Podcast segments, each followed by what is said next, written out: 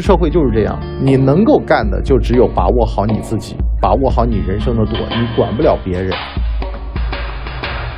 大家好，我是真话小天使 A.K.A 李博叔。今天呢，我们讲讲礼堂青年丁真的故事。说句实话，现在这个小镇做题家青年男女呢，纷纷被两个人刺痛，一个是上海临港的。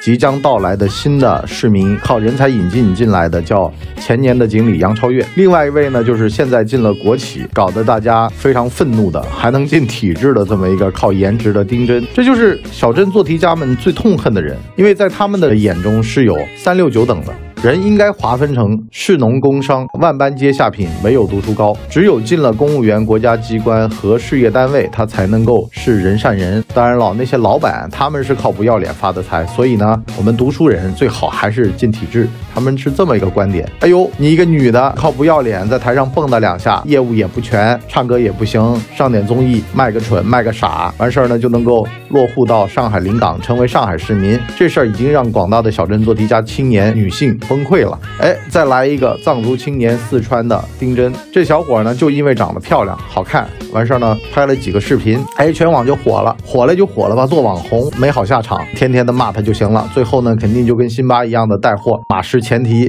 要坐十几年的牢，可能啊。那么哪知道呢，丁真啊异军突起，一骑绝尘，居然啊华春莹外交部的发言人都开始给他点赞，在世界面前发声，再加上礼堂当地的一家国企还把他给签下来了，还招他做员工。让他去读书，哎，读书是你们这些没怎么读过书的人能读的呀？然后呢，就开始质疑进国企的这个公平性，质疑国家对于这些网红的治理的特性。也就是说，好多人到现在都在骂什么薇娅呀，骂李佳琦。你看，科学家对我们国家贡献多大？这些艺人啊，这些不入流的这些主播，现在呢，反倒是成为了座上宾。大家还记不记得前段时间，薇娅跟他们的安徽省的领导坐在一块儿？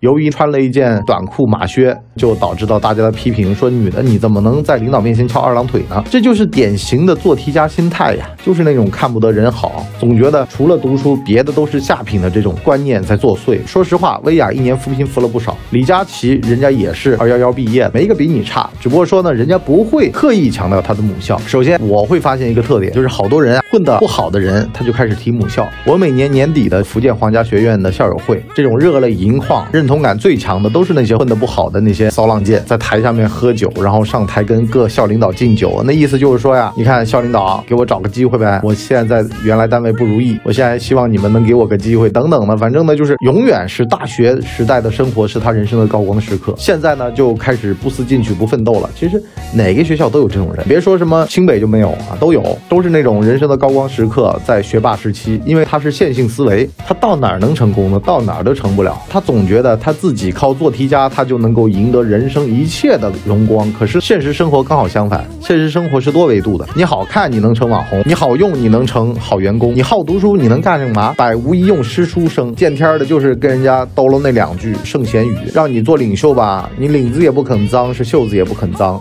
你趴地上也是不行呢，你是搬东西也没力气。完事儿呢，人家一想，你这人领导力等于零，被人领导的时候也不听话，这个是那个圣贤说的不能干的，那个是孔子说的不能学的，等等的，反正最后呢，把自己的路给陷死了。所以呢。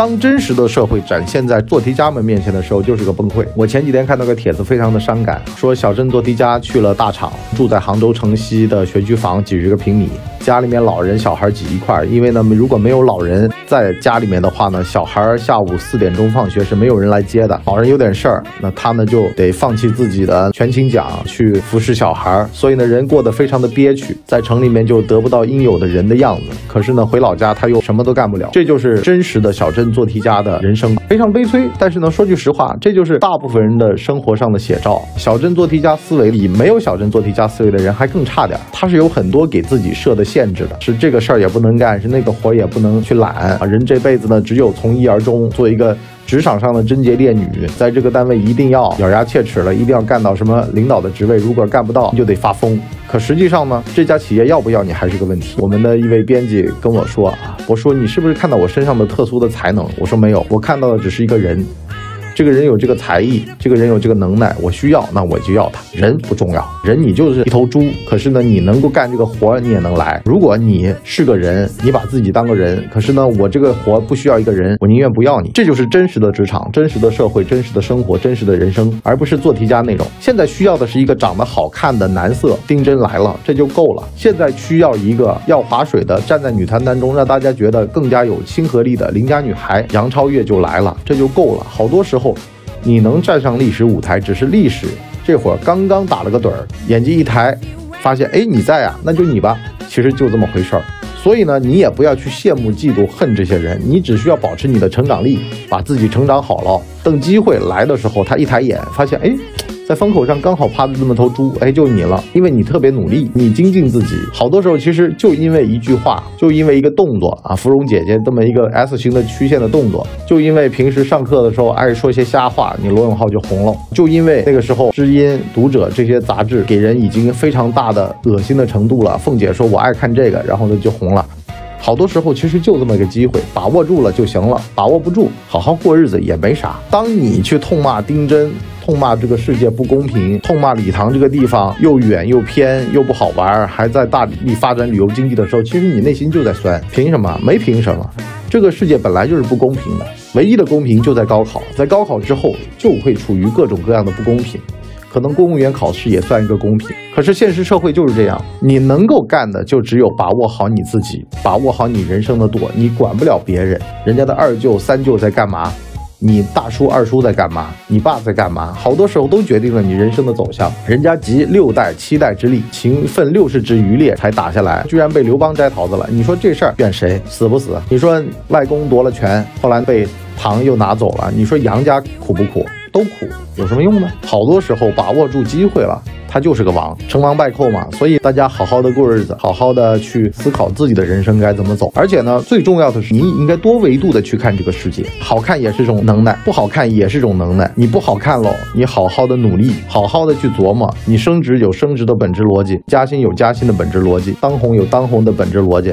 干嘛呢？来我们干嘛电台来收听节目，购买节目。这样的话呢，你就能得到更多的啊这个世界上的可能性。好了，我们今天这集就到这里，感谢大家的三连和关注，下期再见，拜拜。